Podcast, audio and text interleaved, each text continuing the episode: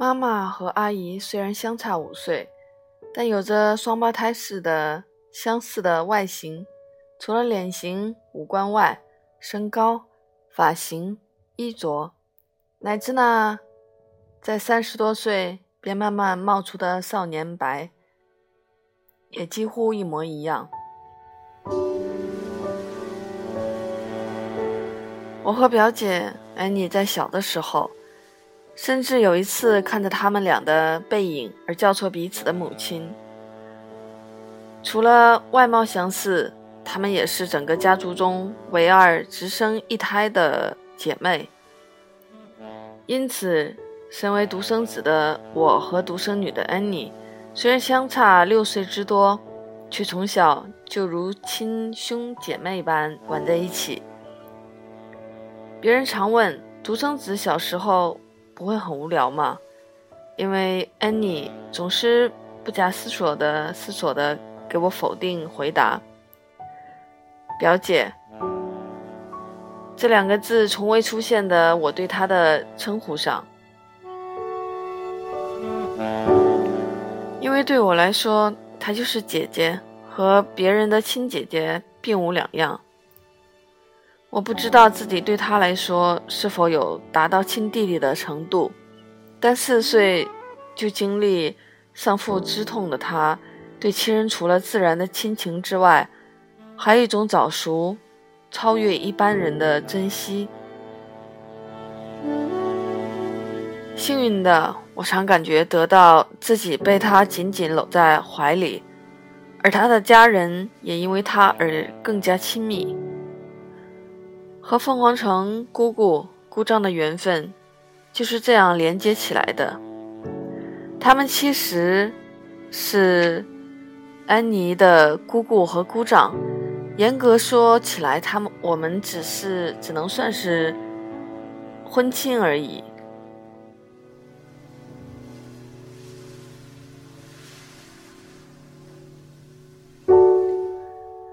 但请试想，这样的戏码在我小时候，在每年暑假上演。姑姑一家人自美国返回，母亲带着我去找阿姨，不同的人马聚集在士林的老房子里，大人们泡茶聊天。Annie, Sunny and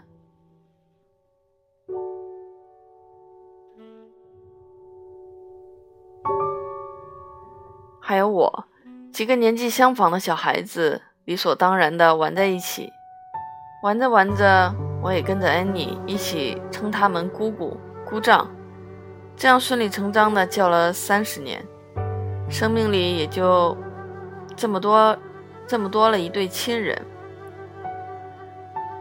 老天爷很公平，拿走了你什么，也会赐予你一些什么。由于安妮。幼年丧父，他得以被姑姑领养，在十二岁时赴美求学。那已经是二十多年前的事情了。经过时间的推移和无微不至的照顾，姑姑和姑丈俨然成为了安妮的另一对父母亲。就如同我那错置的称谓，一切都是那么的理所当然。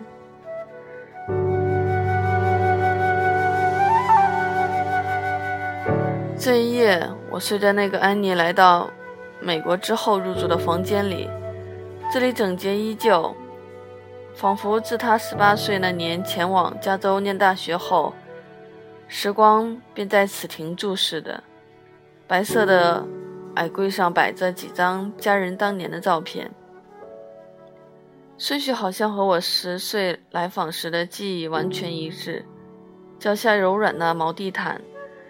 质感极其熟悉，房间里的一切都在跟我说：“嗨，欢迎回来。”他们等待已久了。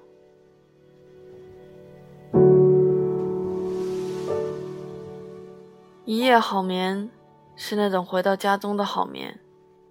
连续几天的早起，让身体稍显疲惫，在这里，放任自己多睡了一两个小时。被咖啡壶煮沸的声音和香味唤醒，还没睁开眼，嘴角就已经上扬。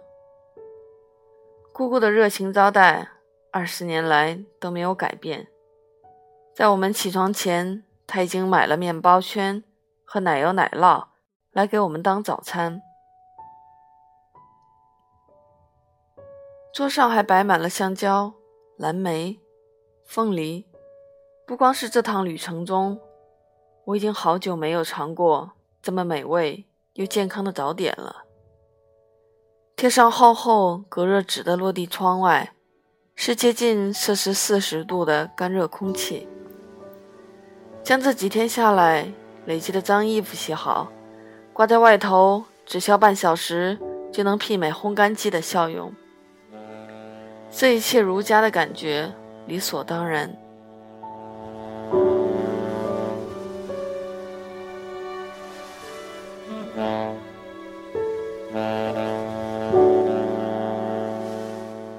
我们先倒回时空，回到七十年代末的台湾。那那是个尚未禁言、言论自由都在管制之下的小小岛屿。拿着自由赋予利刃的美国队长，也在这个时候选择对这块土地发出了好人卡。于是，岛民人人心惶惶，除了对未来的不安外，更对长久以来的信念及自我认同产生了怀疑。当时他们还没有想到，近四十年后的现在，这样的恐惧依然存在于每个人心底。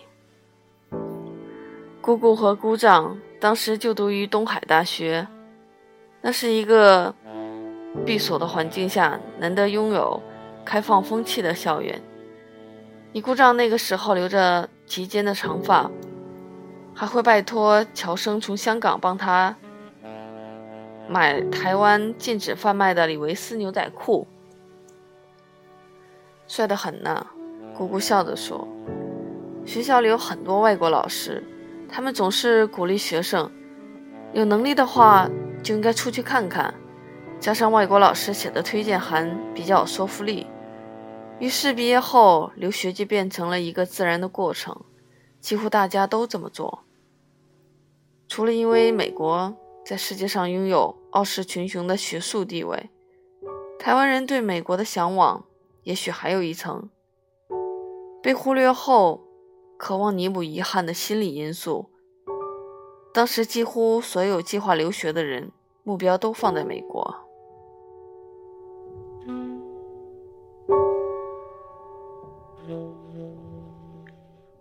姑姑和姑丈在大学里相识，如同留学那样自然而然。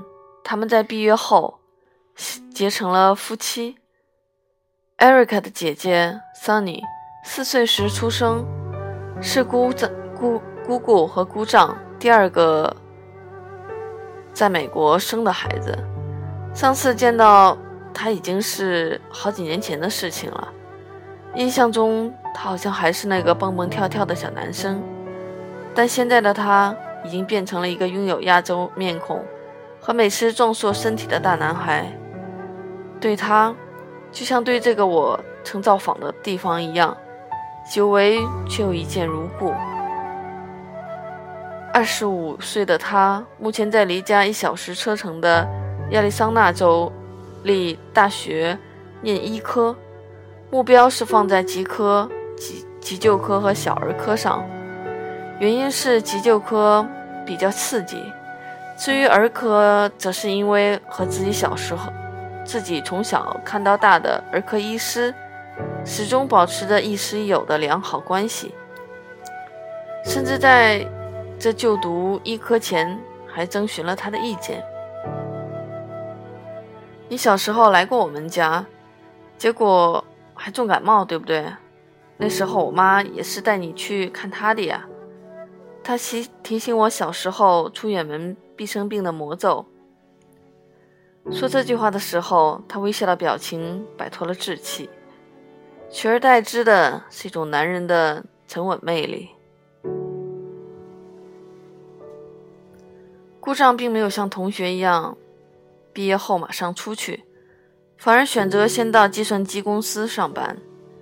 没过多久，公司就出现了一个组长的职缺。当时所有员工都认为会从公司同事中择一提拔，没想到结果却是一个海派海归派，直接空降。受到这样的刺激，姑丈于是毅然决定出去留学。好啊，你要去就去喽。对于先生这样的决定，姑姑也是很坦然的接受了。姑丈先是在一九八零年。独自去了密歇根州的西北大学。依照当时的规定，留学生还不能携带，还不能携眷出去，家眷必须留在台湾做担保。但这次的分离并没有太久，因为受不了密歇根严严寒的天气，他只待了三四个月就跑回了台湾。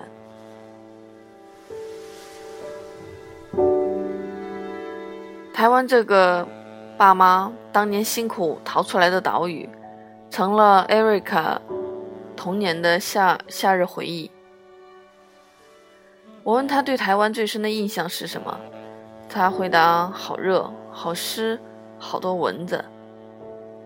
我笑着，他又补充：还有到处都有便利商店，却也精致的、精准的描述出他脑海中的台湾印象。还有一连串吃东西的行程：咸酥鸡、蛋饼、牛肉面。他一边说，爸妈还在一边不断提提示着：食物一直都是背井离乡的人最深的乡愁。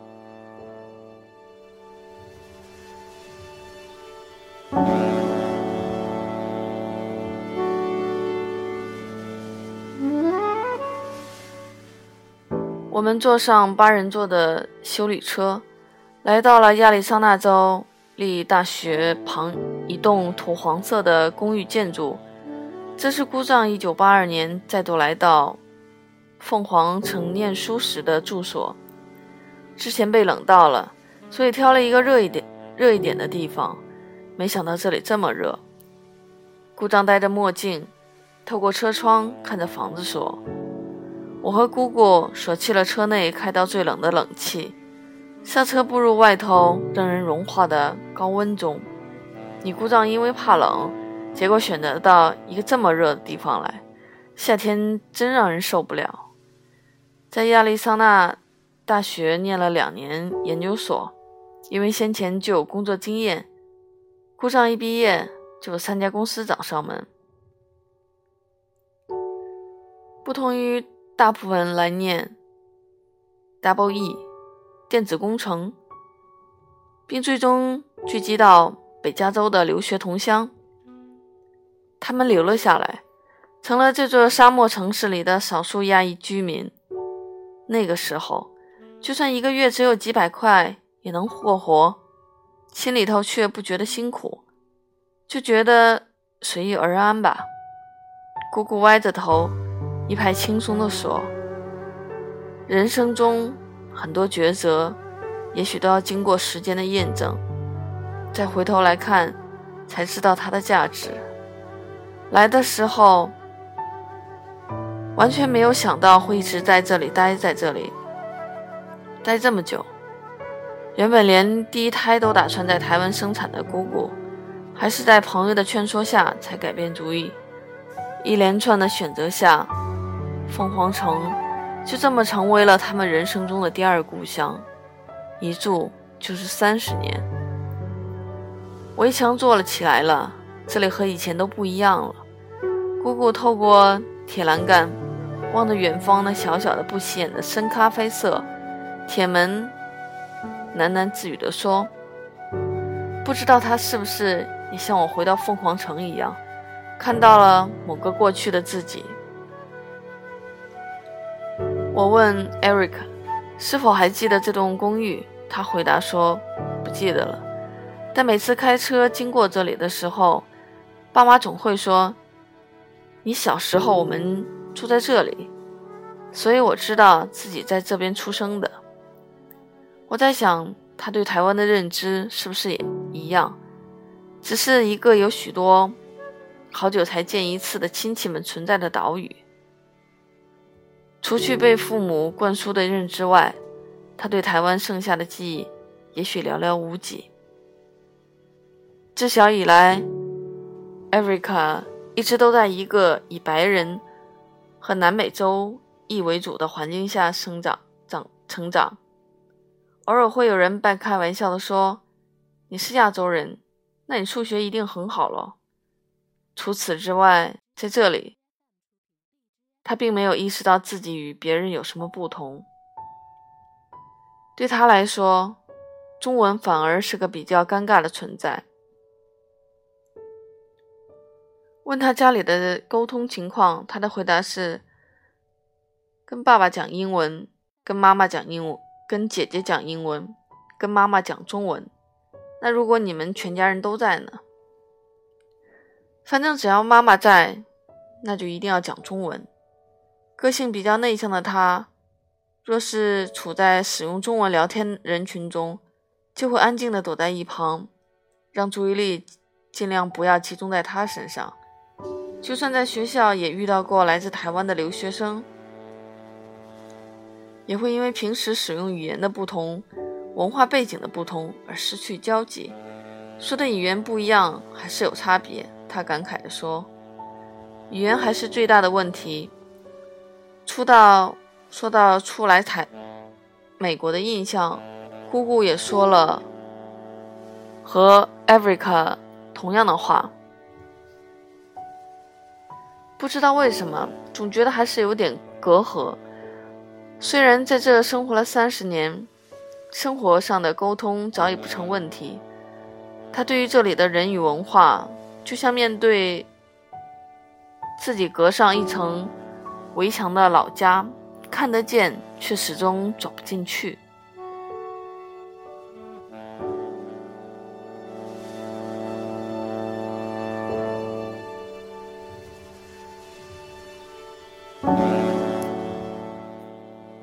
此，他一开始知道女儿 Sunny 和美国人交往时，多少还是觉得尴尬，希望女儿能找个同样背景的对象，这样会比较好沟通。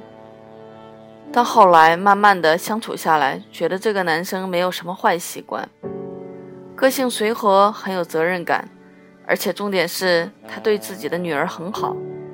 于是，姑姑双手一摊说。那我为什么还要局限自己呢？人生在某个困窘的时刻，似乎只要转念念念头一转，就会发现，其实许多事情都不难解决。笃信佛教佛教的姑姑，在家中的木柜上放了一尊正言法师的相片。也许在这个永远的异乡生活，会有连接不断的困困境要面对，而看着法师的笑容，多少能提醒自己，必须要懂得接受，懂得放下吧。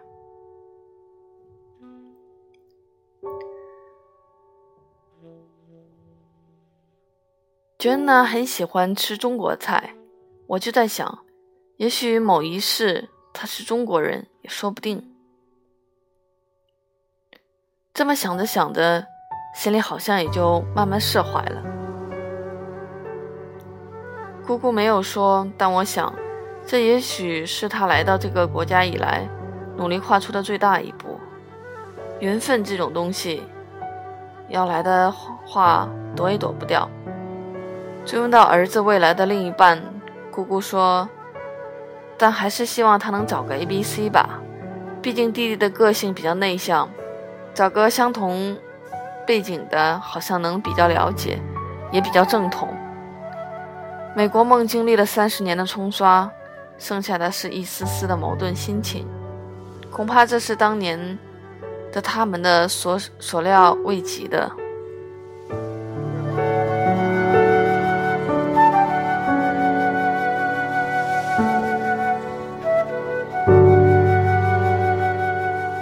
当初决定只在美国吸取一些工作经验的姑姑姑丈，随着小孩出生和工作上的升迁，就此打消了回去的念头。然而，时间改变了人的外外表，也改变了梦想的样貌。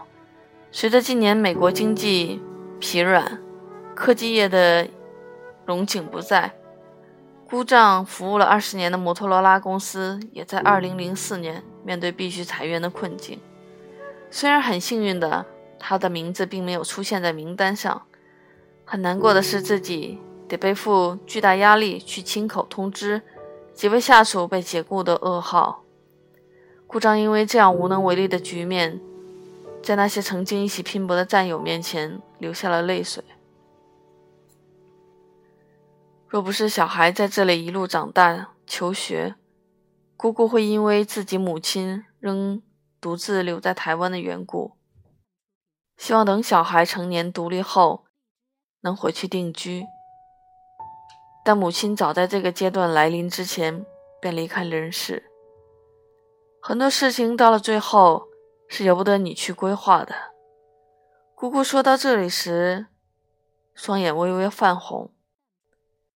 无论裁员也好，亲人离去也好，这些生命中突如其来的变化，就像是嵌入皮肤深层的仙人掌。刺一般，你就算用尽力气，还是无法拔出。于是，你只能带着这微微的痛楚继续移动，在人生的路上继续走着。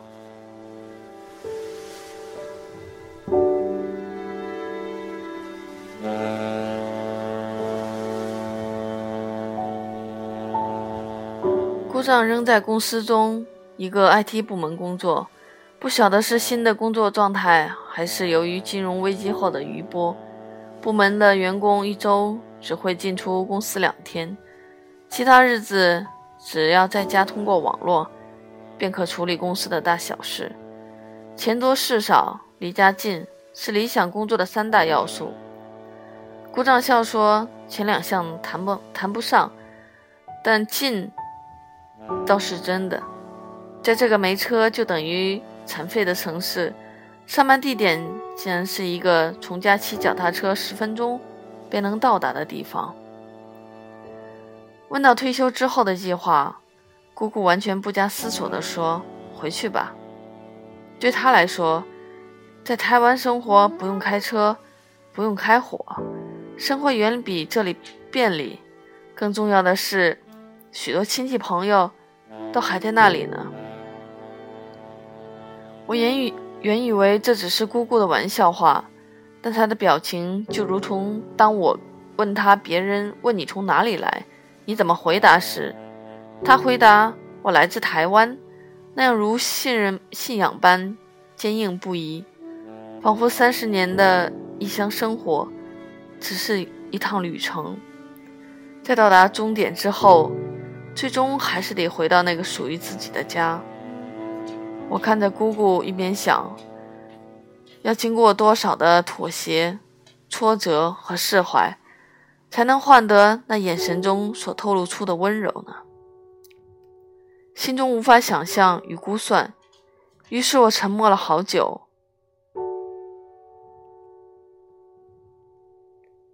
这时，艾瑞 i a 的一位高中时期的好友，恰好登门造访。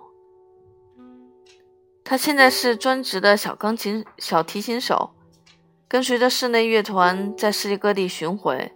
才回来没多久的他，隔天又将开始另一段国内的巡回的旅程。对他来说，移动早已是生命中的一部分。聊天的话题因为我的加入，而从这段旅公路旅旅行聊到台湾。被问到台湾大概跟美国哪个州一样大的时候，我脑袋一片空白。于是，眼前这两位将凤凰城视为家乡的美国孩子，拿出手机努力的在网络上搜索。没过多久，便有了回答。他们像突破闯关游戏一样兴奋的相互击掌，为自己高超的搜索功夫庆贺。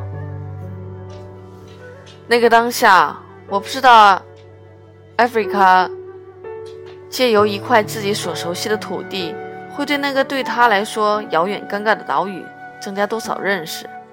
但我知道，在那个当下，我得以从他们的角度重新认识了自己的家乡。那个面积一万三千九百零二平方英里，略大于马里兰州。略小于西弗吉尼亚州的岛屿，台湾。